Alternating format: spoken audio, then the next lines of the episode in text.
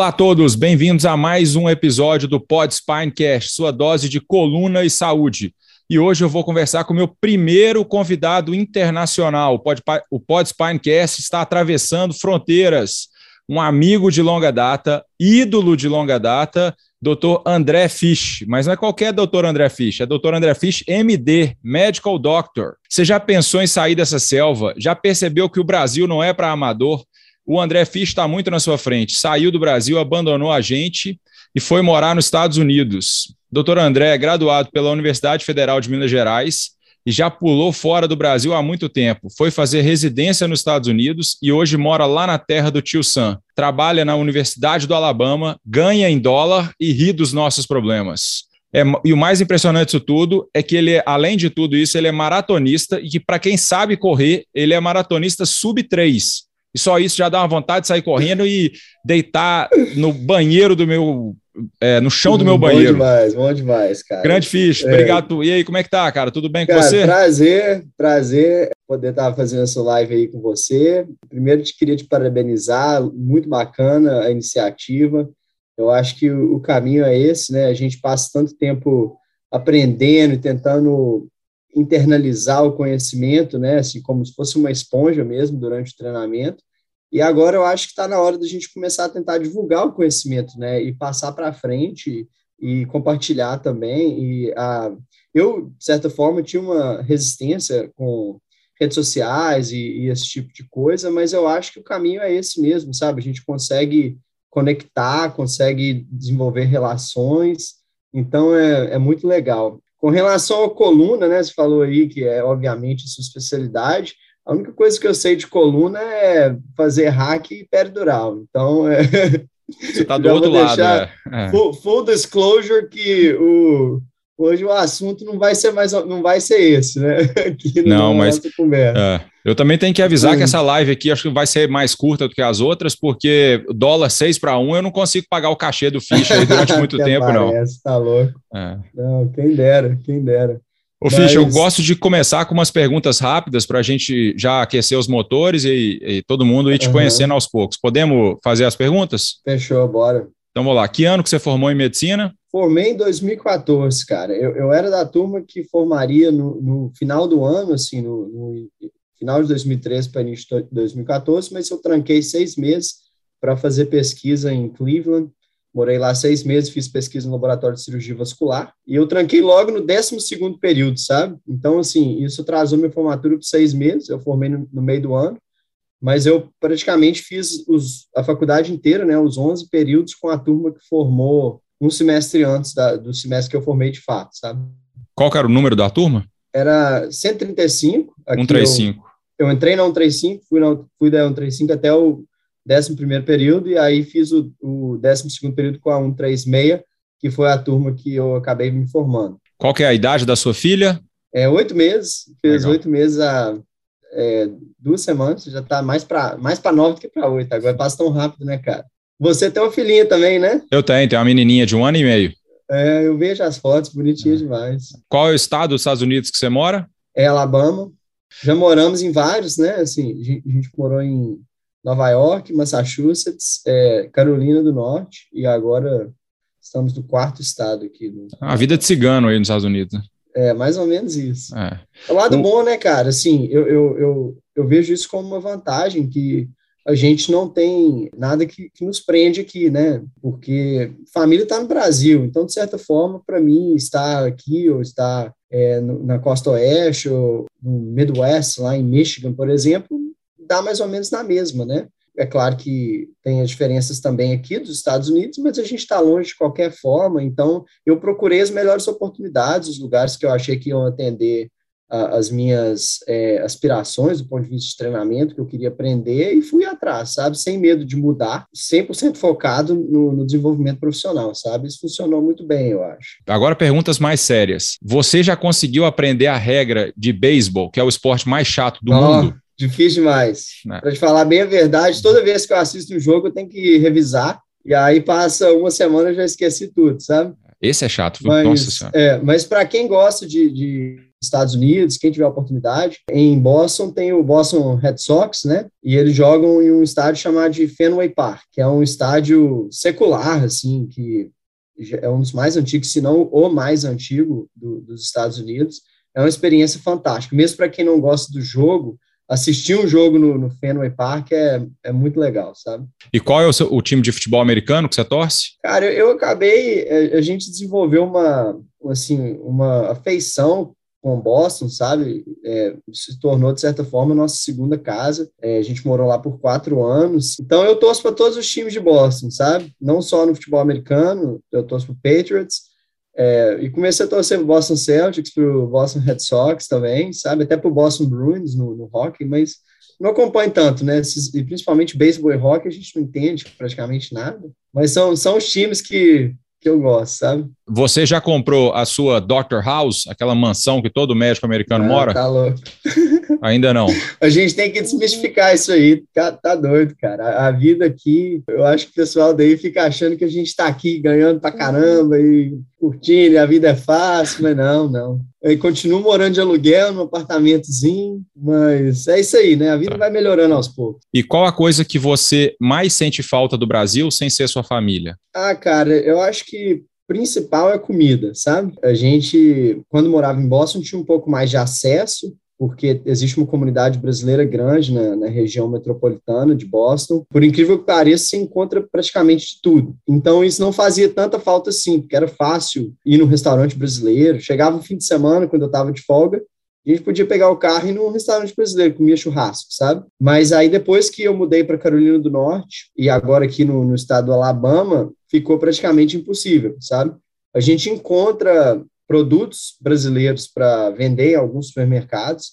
Vamos supor, é, você consegue encontrar arroz prato fino, que vende produtos assim mais da América Latina. É muito mais voltado para hispânicos em geral, sabe? Porque a população hispânica aqui ela é muito maior, mas tem sempre tem uma. Então você consegue ali encontrar um, um, arroz de vez em quando, um café brasileiro, mas fica mais ou menos por aí. Em Boston você consegue encontrar até piqui, pra você ter ideia. Nossa sabe? senhora, piqui é ruim demais. É, então é, eu adoro piqui. Não, então é, é, é, o outro nível. Você aí encontra carne de sol, encontra linguiça, sabe? É, aí é, é, praticamente como você se você morasse no Brasil. Você vai num restaurante desses restaurantes brasileiros lá, todo mundo fala português, garçom garçonete já vem te atendendo em português. É uma experiência legal. Você até esquece que você mora nos Estados Unidos. E qual que é a coisa que você menos sente falta do Brasil? Ah, cara, eu, eu acho que é questão de violência mesmo, sabe? É chato ficar falando sobre isso, né? É, eu nunca fui vítima de violência mesmo, ninguém da minha família, mas no Brasil a gente várias vezes fica ali com aquela sensação de insegurança, né? Vamos supor, você sai, para o carro um pouco mais longe, na hora de voltar,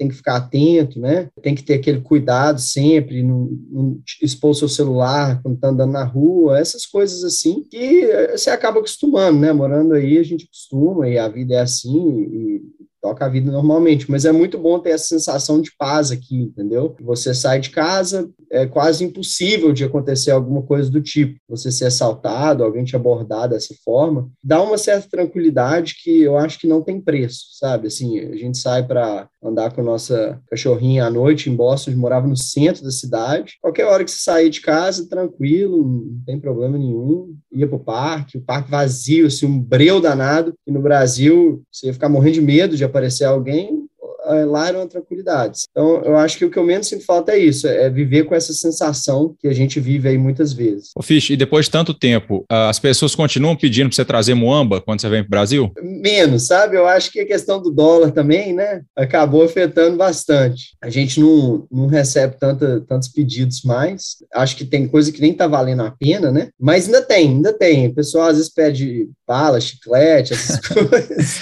Qual foi a coisa mais estranha que já te pediram? Ou mais chata, que deu mais trabalho? Já, já me pediram um computador, é, mas assim, é, computador é, é, clássico, né? Um pedido. Eu acho que nunca ninguém me pediu nada mais exótico, não, sabe? É, o pedido mais estranho que eu já recebi foi uma época que eu estava, inclusive, com a mala cheia. É, me pediram para levar um casaco, assim, um moletom bem grande. Eu falei que não dava, porque a mala estava cheia, mas que eu poderia levar algo menor. E aí a pessoa perguntou se eu poderia levar um par de tênis. Ah.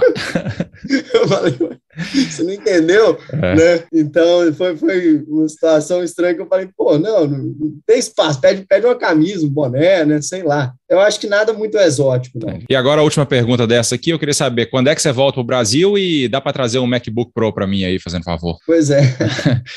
Cara, acho que ano que vem. A gente acabou de, acabou de ir, né? Em fevereiro a gente teve aí, depois de dois anos, essa pandemia ficou difícil viajar. Mas agora tentar ir uma vez por ano, duas vezes por ano, quem sabe.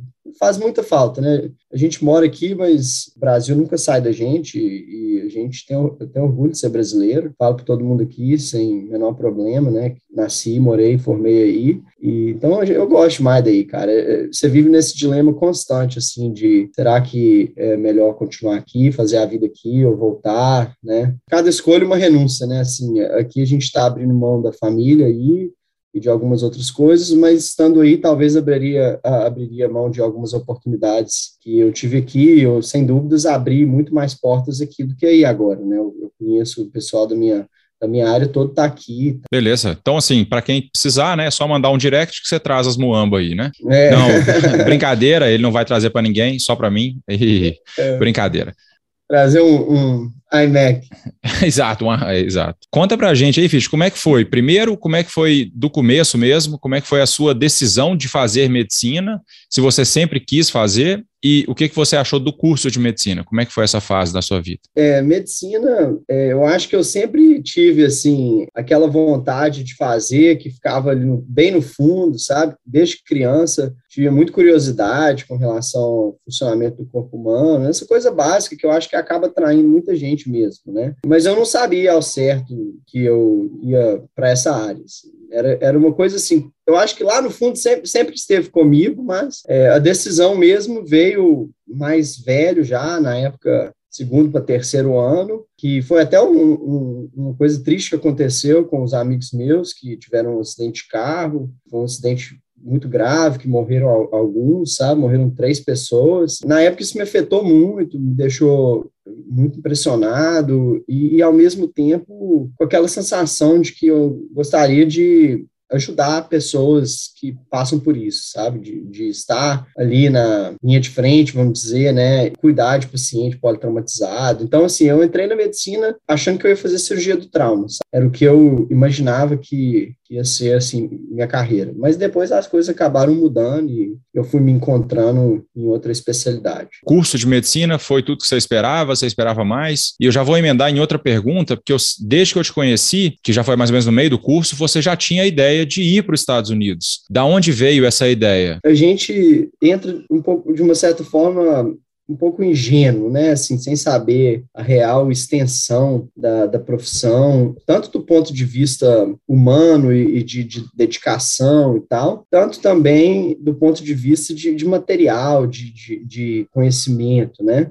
Então, eu não cresci em meio acadêmico nem nada, não tinha nem ideia, vamos supor, quando comecei a faculdade, né, primeiro período, a gente tendo aula lá de bioquímica, os nossos professores todos eram PhD, né, assim, pesquisadores de proteínas específicas, e assim, para mim aquilo foi um mundo completamente novo. Falei, nossa senhora, eu nem sabia que existia gente que fazia isso. E aí depois, no, no decorrer do curso, o que me chamou mais atenção foi é, o, o, mundo de, de informações que existe e como é impossível, né, para você se transformar é, em um generalista que realmente sabe tudo, né? É, eu imaginava que a gente sairia, assim, muito mais capaz, capacitado do, do, que a gente realmente sai. Não que a gente não tenha um treinamento razoável para poder atender pacientes a nível ambulatorial. Eu acho que isso é possível. Vou te dar um exemplo. Quando a gente fazia lá o estágio da cardio, antes de começar, eu achava que eu ia sair sabendo pra caramba, né? E no final das contas, é meio que você aprende as curiosidades ali, né?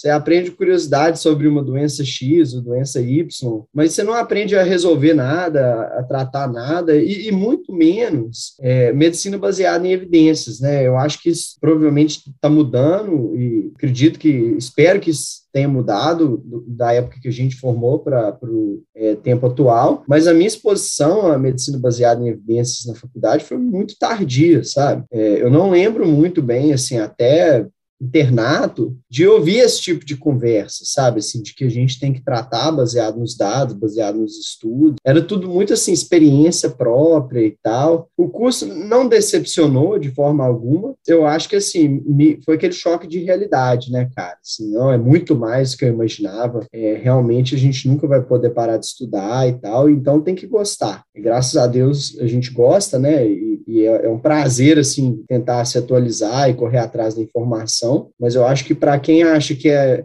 entrar ali e fazer a, a, faculdade, e mesmo que seja depois do treinamento da residência e, e, depois não encostar mais no livro, a pessoa vai se frustrar, né? A gente sabe muito bem disso. Com relação à vinda para cá, fiz intercâmbio quando eu estava ali no, no, segundo, terceiro ano, Inclusive, é, eu falei do, do acidente, na época eu estava aqui nos Estados Unidos. É, gostei da experiência aqui, achei interessante é, morar nos Estados Unidos, aprender a língua. Tive essa vontade de, de vir e fazer residência aqui. No início era mais assim, ah, país que tem uma infraestrutura bacana, os hospitais são bons, é claro que tem né, um sistema de saúde que não passa longe de ser é, perto do ideal, é, que deixa de atender muita gente, mas eu acho que para o médico é, é, um lugar muito bom de exercer a profissão, porque você tem a infraestrutura fantástica, você pode fazer tudo que você lê no livro, né? Assim, você vai escalando a sua, a sua terapia da mesma forma que você lê lá no Harrison, no Cecil, né, no, livro de clínica médica, vamos supor. Você tem acesso a isso. Então, eu queria praticar num, num ambiente assim, eu, eu, queria ter a oportunidade de aprender tudo e trabalhar no futuro em um, em um hospital, que é o futuro hoje para mim é, é onde eu estou né, trabalhar em um hospital universitário e trabalhar só naquele ambiente ali, exercer as atividades de docência, prática clínica, né, cuidar de pacientes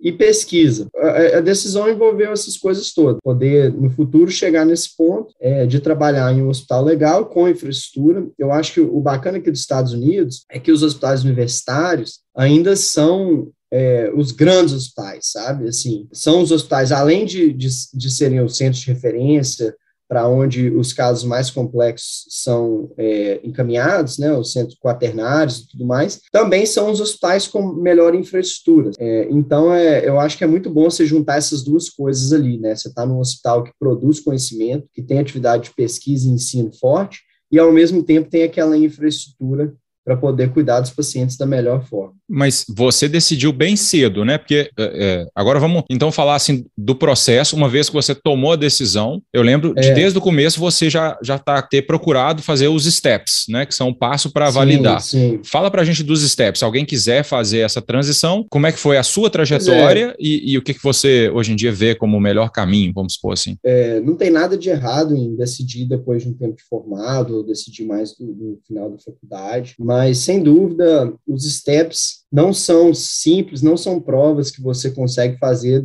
da noite para o dia. Então, quanto mais cedo, melhor, até porque, vamos falar aqui, né, são três provas. Antigamente eram quatro, é, sempre foram três steps, mas o, o step 2 ele era dividido em duas provas antigamente. Então, era uma prova step 1, duas provas step 2 e o step 3. Então, eram um total de quatro provas. Uma das provas do step 2 era uma prova prática que foi extinta com a pandemia, eles eliminaram ela e aí viram que essa prova era meio é, desnecessária e eles tiraram ela do, do, currículo agora, entendeu? Então agora são três, Step 1, Step 2, Step 3, só que o Step 1 é uma prova de que é mais difícil, né? A gente fala ciências básicas, mas as ciências básicas são as mais complexas. É, então, assim, é a prova que vai cobrir bioquímica, imunologia, microbiologia, fisiologia, patologia, farmacologia, essas disciplinas que a gente costuma estudar nos primeiros dois anos da faculdade, né? É uma prova que, para você pegar esse material, depois que já está fazendo estágio clínico e, ou já está formado, fica muito mais difícil, né? E no, no meu caso, eu também tive que voltar um pouco que apesar de eu ter decidido, de certa forma, cedo, eu já estava ali no, no, quarto ano, mais ou menos, quando eu realmente comecei a estudar o material. Então, assim, é um material extenso, eu acredito que o ideal é tentar fazer as provas antes de formar. É, Para você tentar conseguir uma vaga na residência nos Estados Unidos, você precisa de ter feito pelo menos o Step 1 e o Step 2. O Step 3 você pode fazer depois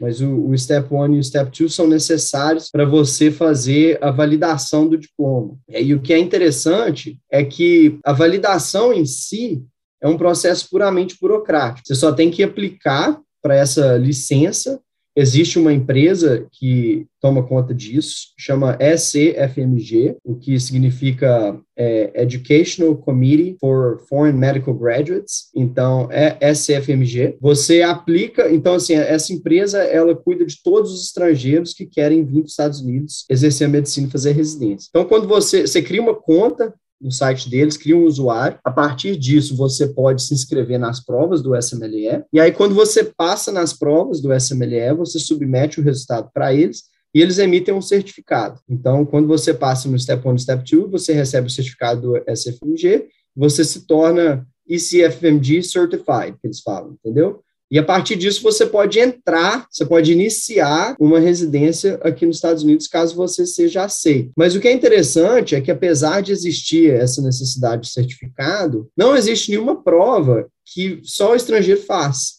o americano tem que fazer os steps também. É, mesmo a prova prática, que eu falei que foi extinta, também era necessária para o americano. Não existe uma prova específica que o estrangeiro tem que fazer. É, quando eu comecei a faculdade, é, inclusive a primeira coisa que eu fiz, antes mesmo de começar a estudar para os steps, foi tirar certificado de inglês. Eu tirei o, o Proficiency da Universidade de Cambridge e o Proficiency da Universidade de Michigan, e essas, essas provas se tornaram totalmente desnecessárias. É, não há necessidade de você fazer, porque se você passou no SMLL, já meio que entendem que você entende inglês suficiente para poder vir para cá entendeu? Alguns estágios, né, se você entrar mais nos detalhes da todo o processo, alguns estágios exigem o TOEFL principalmente, mas enfim, é, a residência em si não exige nada, só o SMLE e o certificado, sabe? E aí você fez o primeiro step durante a faculdade, você fez todos durante a faculdade, foi isso? Não, pois é, aí eu, eu fiz o, o step one já no 12 segundo período, e no caso, assim, eu tava, eu tava no período que eu tranquei, então tava ali na, em período nenhum, né, eu tinha terminado o 11 período, no meio de 2013, e foi nessa época que eu fui para Cleveland fazer minha pesquisa em, cirurgia vascular. E aí, em outubro daquele ano,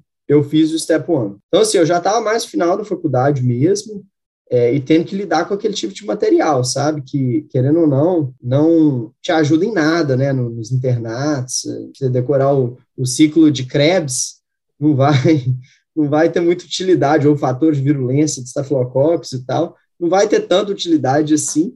Não, não tem utilidade para nada, tá... né? A verdade é isso. Não tem utilidade é, para nada, exato. mas só para fazer uma prova. exato, e a gente tem que saber.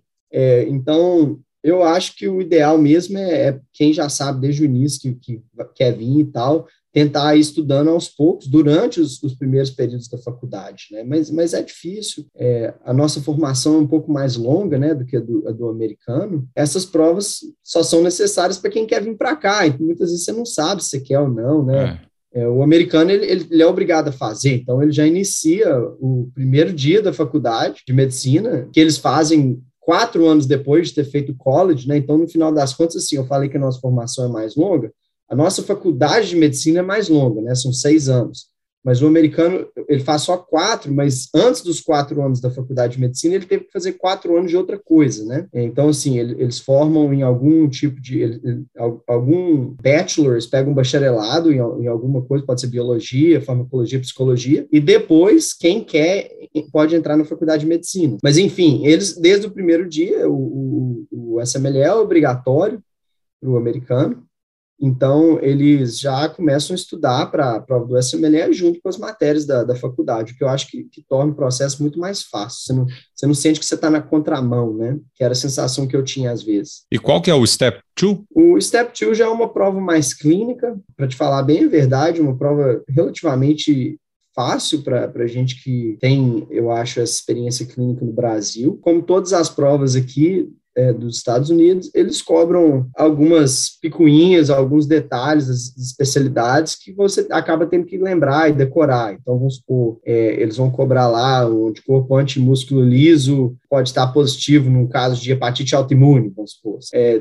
então, você acaba tendo também que se dedicar um pouco nos estudos, não é simplesmente só fazer a prova, tem tem que lembrar dessas coisas, o que são uma, o que é o material que eles chamam de high yield, né, que, que tem uma relevância que, que é cobrado na prova, É, mas é uma prova mais direta, sabe? Tem muita questão de doença cardiovascular, né, que afeta muito a população aqui, tratamento de paciente com doença coronariana, insuficiência cardíaca, essas coisas, que para gente que está aí na, na, escola já se torna algo um pouco mais natural, né? É, eu fiz, eu formei então em julho de 2014 e aí fiquei um mês logo depois da formatura, eu não peguei nenhum plantão ali de cara, fiquei um mês estudando para o Step 2, sabe? É claro, eu já tinha estudado bastante antes, que eu, eu fiz o Step 1 em outubro, então desde que eu terminei o Step 1, eu já meio que comecei os estudos para o Step 2, e, e, como eu falei, é mais fácil, porque são, é uma prova clínica, e, a, e foi fluindo mais. Aí eu formei e usei ali aquele mês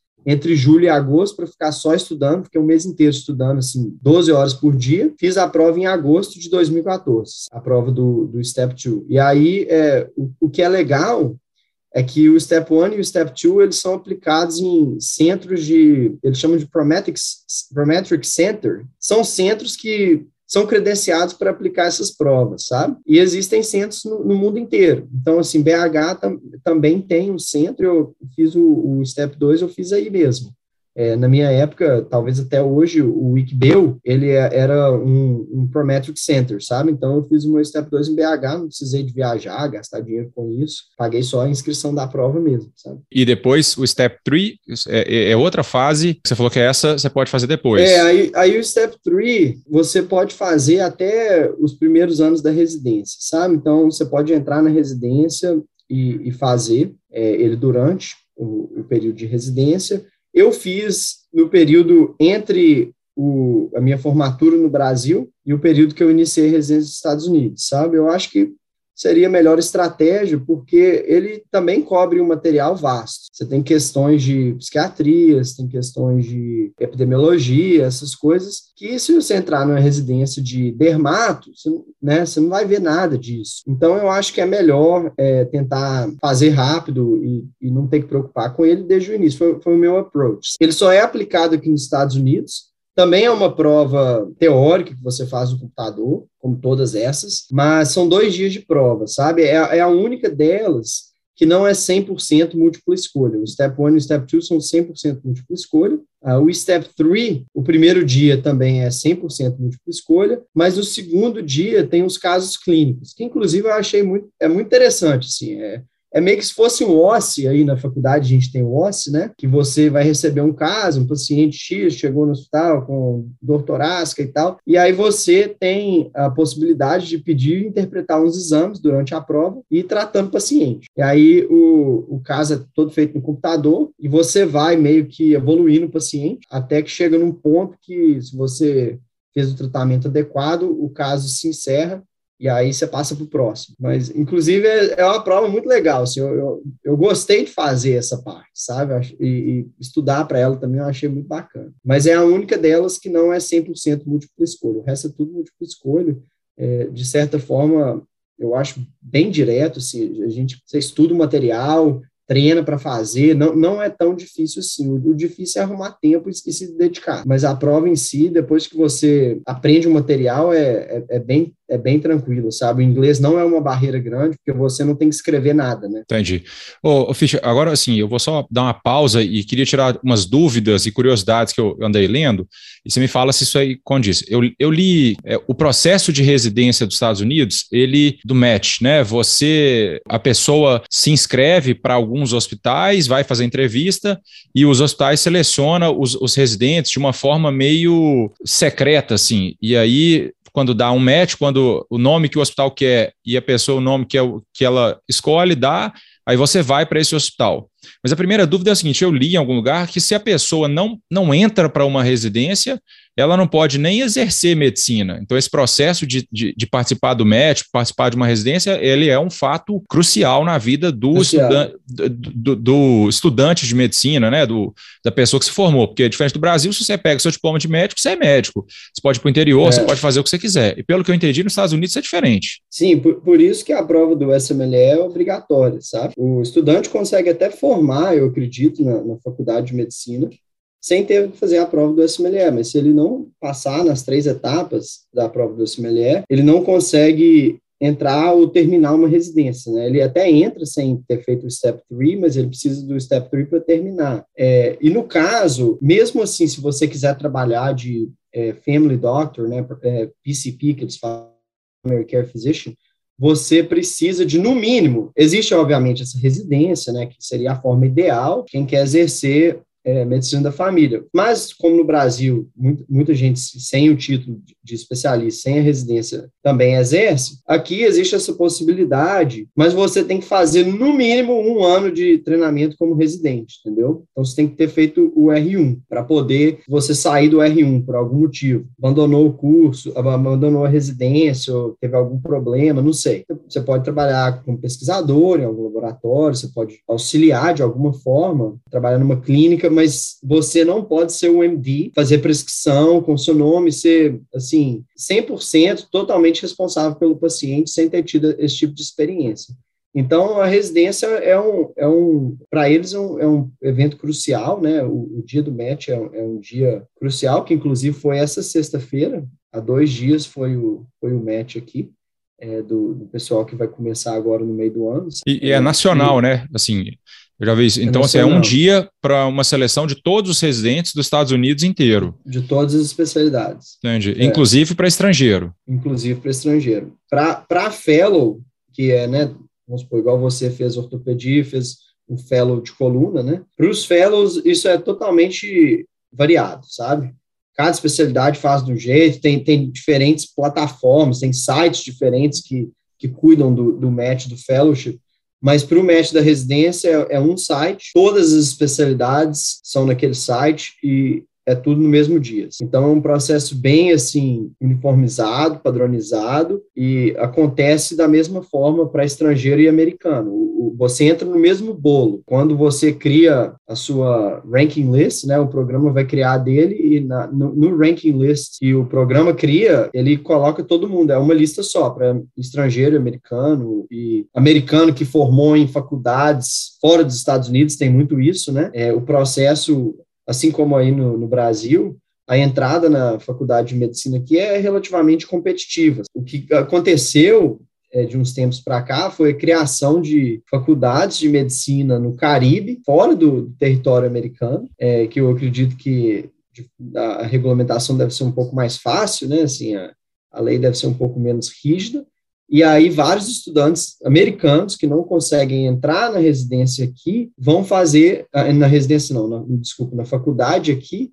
vão fazer faculdade de medicina no Caribe. Então, quando esse pessoal tenta voltar para fazer residência aqui no, nos Estados Unidos, eles também entram, eles são vistos de uma forma diferente. Eles são americanos, é claro, né, naturais daqui, mas não são formados em escolas daqui. Então, os programas tendem a ter uma certa resistência para aceitar esse tipo de candidato, principalmente nas especialidades mais competitivas, como a sua. Ortopedia, que é extremamente competitivo, né? Como eu falei antes, entra todo mundo no mesmo bolo. Então, assim, é, é estrangeiro, é americano que estudou no Caribe, é americano que estudou aqui nos Estados Unidos e é MD, aí tem os DOs aqui também, né, que é, é a Escola de Medicina Osteopática, Osteopathic Medicine, que também é um, é uma forma um pouco mais fácil de entrar na faculdade de medicina, são escolas um pouco menos competitivas, mas no final das contas vai todo mundo no mesmo bolo. Pelo que eu vi, me corri se eu estiver errado, não tem uma prova de residência. Vai muito de entrevista do seu currículo e eles valorizam muito as cartas de recomendação, né? Quem escreveu a sua carta é, de recomendação. Isso é, foi um dos é. motivos de você fazer esse, essa pesquisa aí e ficar seis meses? Então, assim, o processo é, de certa forma, um pouco nebuloso, vamos dizer, né? Não o processo, o processo é claro, mas as decisões, né? Quem entra, quem não entra, né? Isso fica a critério do programa. E o programa avalia de forma subjetiva, é, colocando ênfase ou um peso maior no que eles quiserem colocar como um peso maior. Então, é, pode ter programa que vai valorizar mais pesquisa, tem programa que valoriza mais a nota do Step One e por aí vai, entendeu? Isso que, no final das contas, dificulta muito para o estrangeiro. A prova que você tem que fazer é a prova do SMLE, mas ela não é a prova da residência, né? A residência é o pacote inteiro. Você vai mandar o seu application, é aquele, todo aquele currículo e ele vai ser analisado pela, pelo hospital, pelo serviço que você está tentando entrar. E, como eu falei, essa avaliação é subjetiva, então não interessa se você tirou a nota do percentil 99 no, no SMLE, porque se eles não tiverem abertos a contratar um estrangeiro, você não vai entrar. É, é, simples assim. E aí o que acontece é isso: existe a necessidade, e quanto mais competitiva a especialidade, mais importante é, de você correr atrás, além das notas, também dessas experiências por aqui. Então, é, a pesquisa nos Estados Unidos se torna muito importante, é, para o estrangeiro, principalmente, porque é aquela algo a mais que você às vezes vai oferecer. Muitos americanos aplicam sem nenhum paper, né, sem publicação nenhuma, experiência de pesquisa mínima. Você ali aplicando com algumas publicações, talvez já consiga consiga se igualar ou chegar um pouco mais perto né, é, do, do, do, americano, do ponto de vista da maneira com que você vai ser avaliado. Então, a pesquisa se torna importante e esses estágios aqui se tornam extremamente importantes por causa dessas cartas de recomendação. Se eu não me engano, na minha época, você é, era obrigado a submeter no mínimo três, no máximo cinco cartas. A maioria do pessoal manda entre três e quatro. Essas cartas têm que ser, de preferência, né, de um médico trabalha no sistema daqui. Também, de preferência, de um médico da especialidade que você está aplicando. Então, assim, você aplicando para ortopedia, não tem tanto valor assim uma carta de um psiquiatra. É, e vice-versa, você aplicando para psiquiatria não tem tanto valor uma carta de um ortopedista, né? É, é, claro que você pode mandar a carta que você quiser, do médico que você quiser. Inclusive, quando eu apliquei, é, uma das minhas quatro cartas, eu enviei quatro, era de uma hematologista, que, assim, eu acho que era minha melhor carta, sabe? É, ela escreveu uma carta excelente para mim, e eu falei, não, eu tenho que mandar essa, ficou muito boa, e eu vou sacrificar ali a especialidade, né? Na época eu estava aplicando para cirurgia geral, mas pelo conteúdo da carta. É, mas de preferência, se você tiver uma carta excelente de um médico da sua especialidade, aí é o melhor que você pode fazer, entendeu? As outras três cartas que eu utilizei no meu application de cirurgia geral eram de cirurgiões americanos. A gente acaba tendo que vir aqui para tentar correr atrás dessas experiências, para tentar ser avaliado por eles, ter essa interação, né, no ambiente clínico, e no final das contas você pede ali para eles, ele ou ela escrever uma carta para você. E é um processo completamente natural, sabe? O americano já espera que isso vai acontecer, assim, pedir para escrever a carta, todo mundo faz. Então não é surpresa para ninguém. No final do, do, seu período de estágio, você vai abordar né, o seu preceptor e, e pedir para que ele ou ela escreva aquela carta. Uma coisa que é interessante, que quando você aplica, você pode escolher ler a carta ou não ler a carta. É o seguinte, se você escolher ler a carta, o, o médico que escreveu vai te mandar e você submete aquela carta no seu application no site. É tudo feito online, né? Então você escaneia e, e manda ela para o site. Mas aí vai estar tá lá que você leu a carta. E se você abre mão do direito de ler a carta, o médico tem que submeter aquela carta de forma separada. E o ideal é que em 100% das suas cartas de recomendação, você abra mão do direito de ler a carta. Inclusive, eu só sei dessa carta da, hematologista porque ela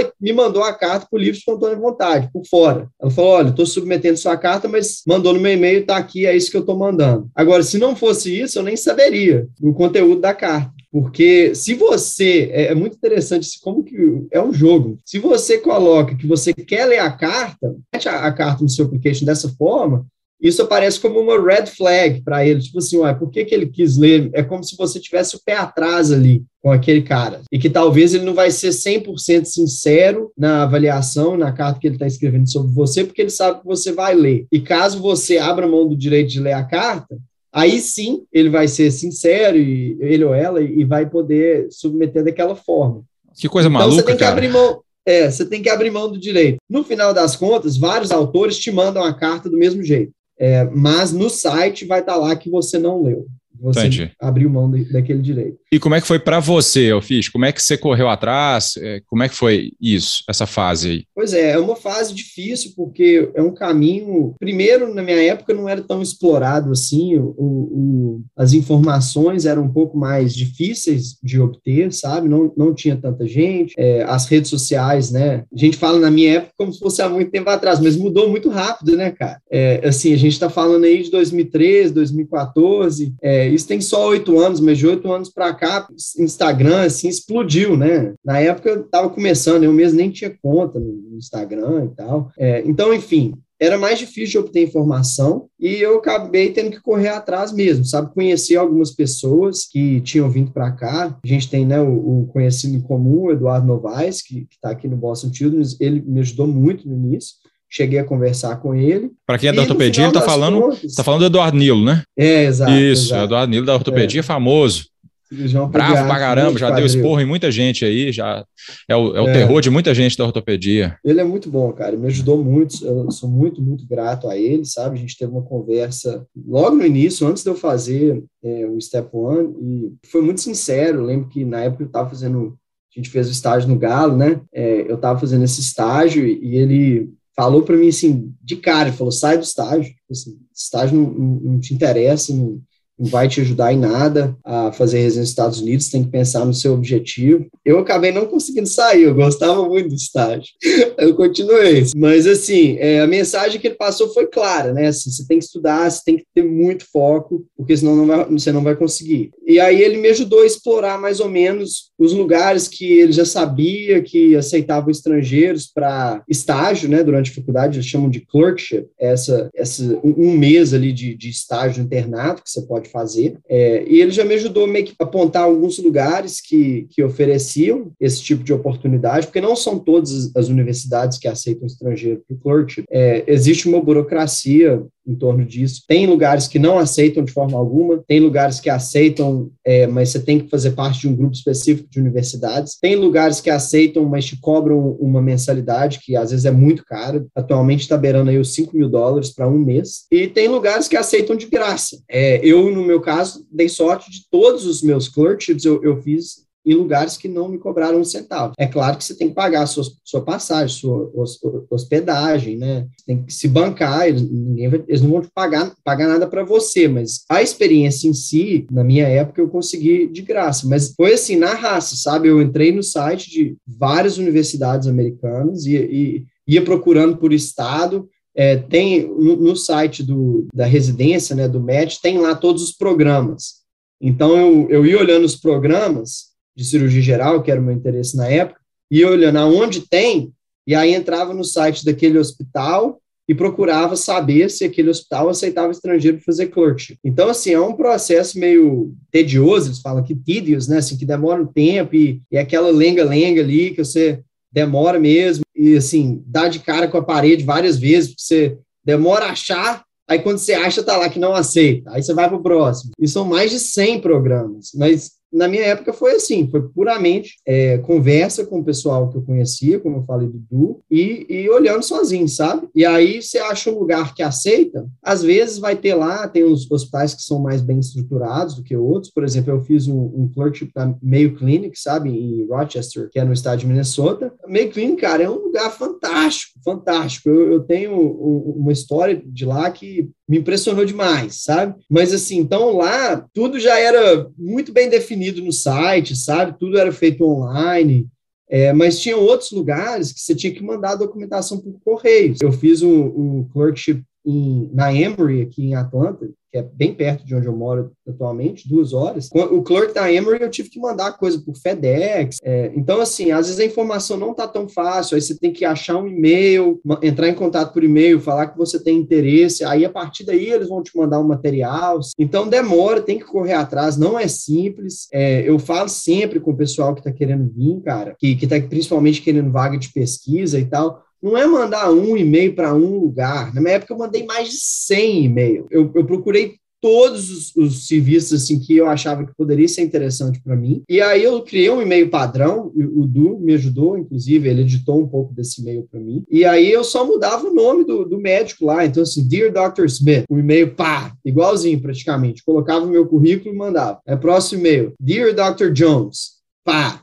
Entendeu? Dear Dr. Davis, pá e eu fazendo assim, é, e mais 100 e-mails, e aí você recebe resposta de menos de 20% da galera. A maioria nem vê, nem ignora, mas tem que correr atrás, sabe? É, a, é, eu acho que a maneira é essa, é, é sair assim, batendo na porta de todo mundo, até alguém abrir. Aí, isso foi que foi antes de formar, depois de formar? Pois é, isso foi antes, né? Eu fiz todos os meus estágios antes de formar. O que eu acho que também é o ideal, porque quando você faz é, o estágio antes de formar, o, o clerkship, eu estou falando essa palavra aqui o tempo todo, é, clerkship está implícito que é você ainda é estudante quando você está fazendo. Você faz como estudante. É, e é igual, cara. É igual estudante aí, estudante aqui. É claro, assim, você não vai colocar um drainage tórax aqui como estudante. Talvez no Brasil você, você até faça isso, né? É, mas assim, você, entra na cirurgia, você, sutura, eles deixam você fazer algumas coisas. Não é aquela coisa, aquela impressão que, que o pessoal tem daí que você não encosta no paciente. Não é bem assim. É claro que vão existir várias camadas, né? O sistema aqui, como aí também no, no hospital universitário, ele tem várias camadas de, de segurança. Então, assim, tem o estudante, mas aí tem o residente e tem o preceptor. No final das contas, o responsável é o preceptor. E o que você está fazendo ali está sendo visto ali, sendo supervisionado, mesmo que de forma indireta, e fica difícil é, de você cometer um erro que vai realmente causar um, um dano para o paciente. Né? Então, assim, quando você vem como clerk, você faz as coisas. Você avalia o paciente, você examina o paciente, você entrevista o paciente sozinho, você apresenta o paciente na hora da corrida do leito para o seu preceptor sozinho, sabe? E isso aí te dá a oportunidade de se expor, né? E se expor e, e fazendo isso, você mostra seu conhecimento, você mostra seu entusiasmo, sua motivação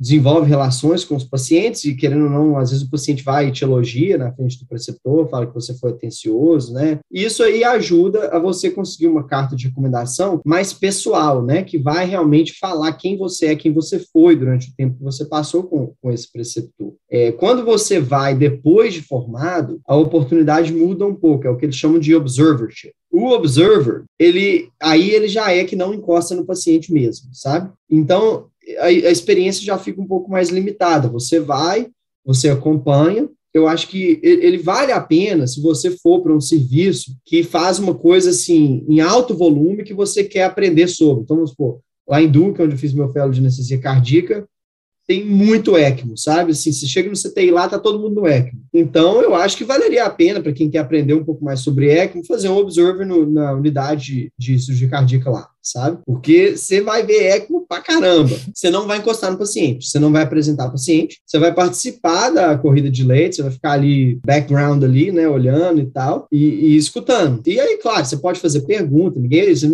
Ninguém vai te impedir de, de tentar participar. Para quem está querendo vir para cá fazer residência aqui, depois você pedir uma carta, fica mais difícil da pessoa até escrever, assim.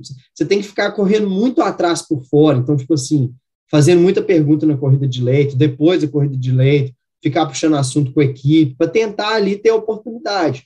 E quando você vai como estudante, já é mais natural, porque na, no, no dia a dia, né, na rotina ali do, do, do, trabalho, você vai estar participando. Então, assim, eu dei sorte de, como eu já estava com essa ideia desde metade, mais ou menos, da faculdade, eu consegui é, me organizar e fazer todos os meus clerks, é, todos os clerks. Como eu falei, está implícito que eu fiz durante a escola. Durante a Entendi. Você começou cirurgia geral, né? Conta essa história aí, como é que foi é. esses passos aí? Queria entender como é que você pois começou, é. como foi, e depois como é que você trocou para anestesia? É, Por quê e como é que foi? É, é, uma história até interessante, mas deixa eu te contar o caso da Meio Clínica. Ah, é boa, boa, caso? boa. Essa eu quero, claro, bom. Meio Clínica é sempre Esse caso bom. é fantástico. É o seguinte, é, quando eu fiz esse estágio né, na, na Meio em, em Rochester, eu acompanhei um cirurgião geral que também faz, aqui existe essa especialidade, né, endocrine surgery. Certo. É, esse pessoal, eles meio que fazem cirurgias de órgãos endócrinos, né, então eles operam tireoide, operam glândula adrenal e operam pâncreas, sabe? É claro que, assim, para você ser, trabalhar só com endocrine surgery é difícil, tem que estar num, num centro de altíssimo volume, né?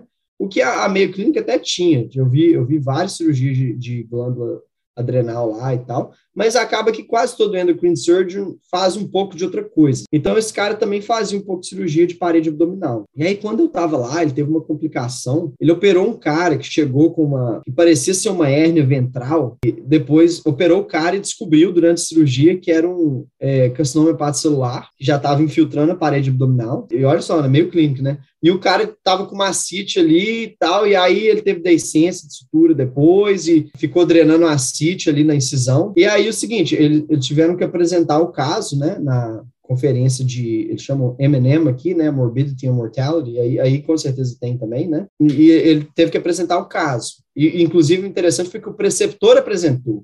É raro, normalmente o residente apresenta para o preceptor, mas nesse caso o preceptor apresentou porque assim, ele meio que assumiu a complicação ele mesmo. Falou, não, eu que é, levei esse paciente para o bloco, eu que avaliei a tomografia, não percebi e tal, enfim. Para a apresentação dele, ele pediu o residente para tirar uma foto da, da incisão, onde tinha decência, eles colocaram tipo uma bolsinha de colostomia ali, e ficava drenando o líquido acítico. O residente foi pegar consentimento o paciente consentir porque podia usar a foto na apresentação, tirar a foto e usar a foto. E aí o caso é o seguinte, cara, a gente chegou, a gente estava na, na, enfermaria, a enfermaria lá é super organizada, tem uma secretária da enfermaria, a gente chegou para a secretária e falou, a gente quer, quer tirar esse, é, pegar esse consentimento, tem como aí? Aí ela já tirou, já pré-pronto, o consentimento para isso, para, tipo assim, foto e, e, mídia, que você só tinha que colocar um adesivinho com o nome do paciente, que todo paciente aqui tem vários adesivos com nome, data de nascimento, os identificadores, né? E o número prontuário. Só tinha que colar o adesivo, o paciente assinar. A gente foi, levou para o paciente, o paciente consentiu. A secretária chamou um fotógrafo, fotógrafo profissional. Aí veio o fotógrafo profissional, tirou a foto do, do abdômen do paciente, em cinco minutos, a foto estava no, já no, no, prontuário eletrônico, né, que é prontuário eletrônico, e altíssima definição já disponível para a gente, sabe?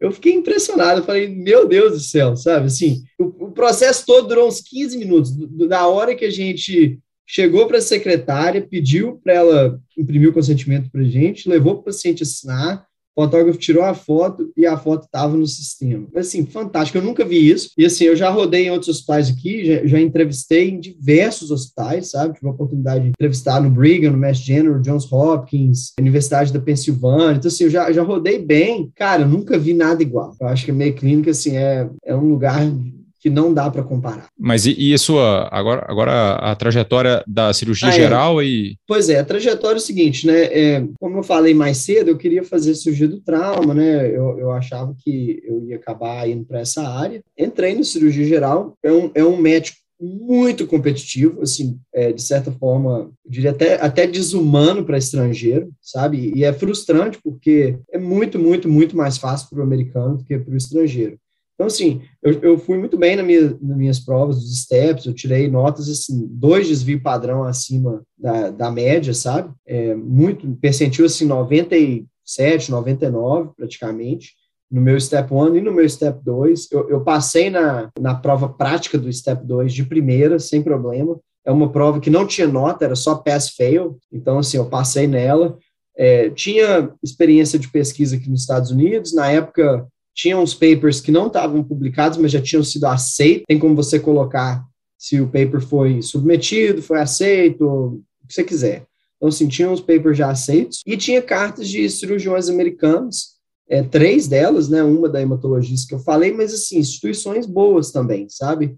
É, Emory é, Case Western, é, um hospital em Chicago, que era talvez a instituição menos prestigiosa, vamos dizer, que, que eu tinha, que era o Cook County, e a Mayo Clinic. Então, assim, eu achei que meu application estava legal, sabe? E aí eu entrevistei em... É, eu, eu apliquei para 88 programas. Nossa Senhora! E consegui só quatro entrevistas. E, assim, um negócio que me deixou completamente louco, porque todo mundo já tinha me falado, né? Cirurgia é difícil, cirurgia é difícil, é difícil. Mas eu não conseguia acreditar que seria tão difícil assim, porque eu tinha, minhas credenciais estavam redondinhas, sabe? Assim, eu tinha um application muito legal. O problema é esse, eu acho que para quem quer entrar nesse tipo de especialidade, Estados Unidos, cirurgia geral, ortopedia, não basta ter um application top, você tem que ter algo a mais. E aí esse algo a mais muitas vezes é ou você já é um ortopedista, um cirurgião no Brasil muito bem sucedido, é acadêmico, publica muito, já é meio que reconhecido como uma autoridade, né, na, sua área de é, atuação, ou você vem para cá e faz pesquisa aqui por alguns anos. Muita gente fica aqui uns dois anos fazendo pesquisa. Durante esse período, é claro, tem que mostrar resultado, publicar muito e conseguir conhecer o pessoal, né? E fazer muito networking. Assim, muitas vezes você acaba conseguindo entrar em um programa melhor. Então, no meu caso, eu não tinha nada disso, né? Assim, eu era um recém-formado, é, que tinha um application bacana, mas não era nada, né? E não conhecia tanta gente aqui também. Eu conhecia só o pessoal que me acompanhou, que eu acompanhei durante essas experiências. É, então, assim, consegui quatro entrevistas só. E existe dois tipos de vaga para residência de cirurgia aqui, o que é importante frisar. Existe a vaga que eles chamam de categórico. A residência de cirurgia geral aqui dura cinco anos. Residente que entra como categórico, ele já entra com cinco anos garantidos. Então, assim, você, vai ser cirurgião. Você, você entrou no programa, você vai, se você ficar cinco anos, você vai terminar, né? É, e tem essa vaga de prelim. O, que, o que, é o prelim? É uma vaga de um ano só. Eles não têm garantia de renovar com você. É, por que, que entram prelims? Porque, puramente assim, pelo ponto de vista do serviço, da, da, assim, da necessidade. Eles precisam de muito R1 para ficar tocando serviços, para fazer para paperwork, né, para poder dar alta para os pacientes, para poder evoluir enfermaria, é, o trabalho do R1 é esse. Você entra no bloco cirúrgico só assim, nos casos mais simples, ou quando alguém está precisando, sei lá, para segurar os retractors, né? R1 é R1 em qualquer lugar, né? É mínimo, é. né? É. Então, assim, cara, eles precisam da mão de obra. E aí eles criaram essas vagas de prelim, e, e, são vagas de um ano só. Mas é muito, é uma vaga muito complicada para o estrangeiro, porque você entra com, como prelim e no ano seguinte você não tem garantia nenhuma. Você, inclusive, você tem que aplicar de novo, você tem que entrar no match de novo. E aí, quando você entra no match, muitas vezes você tem que aplicar para uma vaga de R1 de novo, só que uma vaga de categórico. Só que o que acontece é que muita gente não consegue entrar como categórico aqui de cara. Entrar como categórico aqui é muito, muito, muito difícil. Então, a maioria da galera vem com vaga de prelim. Só que é aquela aposta imensa, né? Você fala, cara, eu vou fazer um ano ali, e, e igual eles falam, todo dia é, é, um job interview, né? Todo dia você tem que estar tá bem. Se você der mole ali, pode ser a diferença de você entrar no ano seguinte ou não entrar. E você entra em julho, em setembro, você já está mandando seu application da residência do ano seguinte. Então, você não tem muito tempo para realmente mostrar quem você é e conseguir as cartas.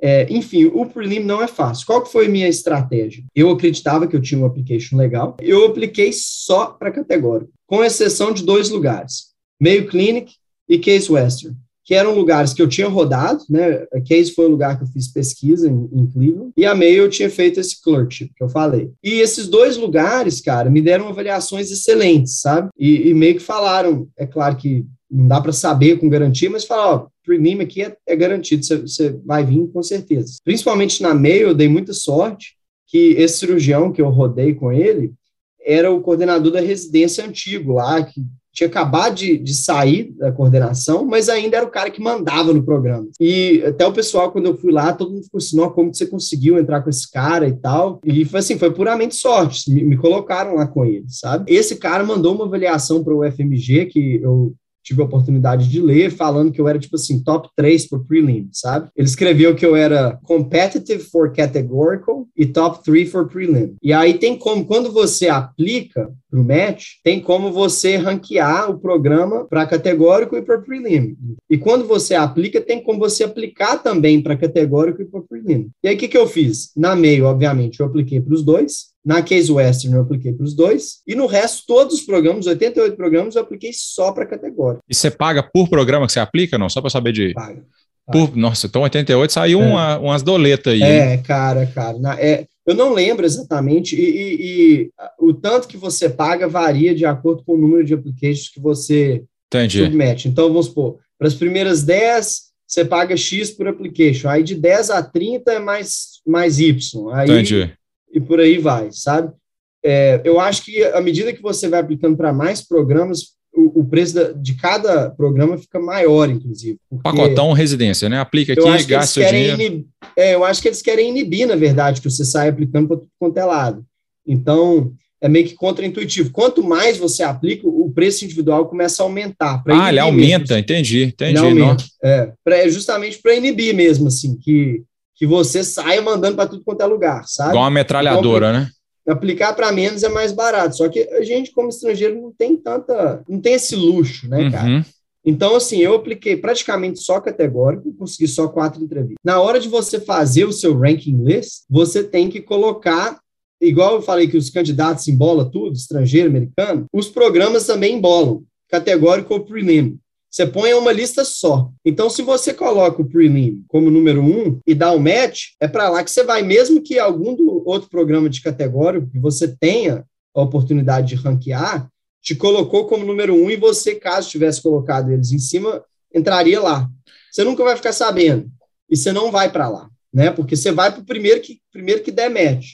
E aí, no meu caso, todas as entrevistas que eu consegui, que não eram a, a Case Western e a Mayo Clinic, eu consegui uma entrevista é, num hospital no Brooklyn, que chama Brookdale, num hospital no Bronx, que chama Bronx Lebanon, no hospital do Harlem, que foi o hospital que eu acabei indo, e no hospital em Santo Antônio, no Texas, que era o único hospital universitário desses hospitais, desses quatro, sabe? Que eu, eu nunca tinha rodado, né? E aí eu, na hora do, de ranquear, eu fiquei naquela dúvida, cara, será que eu ranquei o prelim da Mayo Clinic para cima do, do, categórico, sabe? E fiquei assim, num dilema eterno, mas todo mundo que eu conversava falava, não, ranquei o categórico primeiro. Assim, o prelim é uma aposta muito grande, né? Você depois pode perder a vaga. Enfim, foi isso que eu fiz. ranquei categórico e entrei como categórico no programa do Harvard. Então, eu entrei já com a garantia né, de, de fazer os cinco anos. Se eu quisesse continuar no programa, eu poderia ter continuado e, e, formado como cirurgião. É um hospital, cara, assim, que tem uma filiação com a Universidade de Colômbia, é um, um dos hospitais da Colômbia, não é o hospital principal, mas é um hospital afiliado da Colômbia. E você roda em alguns hospitais interessantes da região, tipo o Memorial Sloan Kettering, que é um hospital do câncer, famoso né, em Nova York. É, você roda também no hospital principal da Columbia, que é o New York Presbyterian. Então, assim, tem uma, uma, um treinamento razoável, mas não tem, assim, oportunidade nenhuma de pesquisa. A preceptoria eu achei muito fraca, assim, é, só trocação de serviço mesmo, não tinha muita atividade acadêmica, não estava aprendendo, assim, só de orelhada mesmo, né? E aí eu fiquei um pouco desapontado, sabe? Assim, eu, eu vim para os Estados Unidos com essa ideia de fazer medicina acadêmica, de treinar num lugar e aprender medicina baseada em evidências. E cheguei lá e era, eu acho que se eu tivesse no Brasil seria muito melhor o treinamento. Seria mais intenso, porque a residência é mais curta, né? Cirurgia geral na época era dois anos, agora aumentou, né? Eu fiquei sabendo, mais intenso. Então eu, eu fiquei naquele dilema: pô, será que eu volto para o Brasil? É, fazer cirurgia no Brasil? Será que eu tento mudar de especialidade?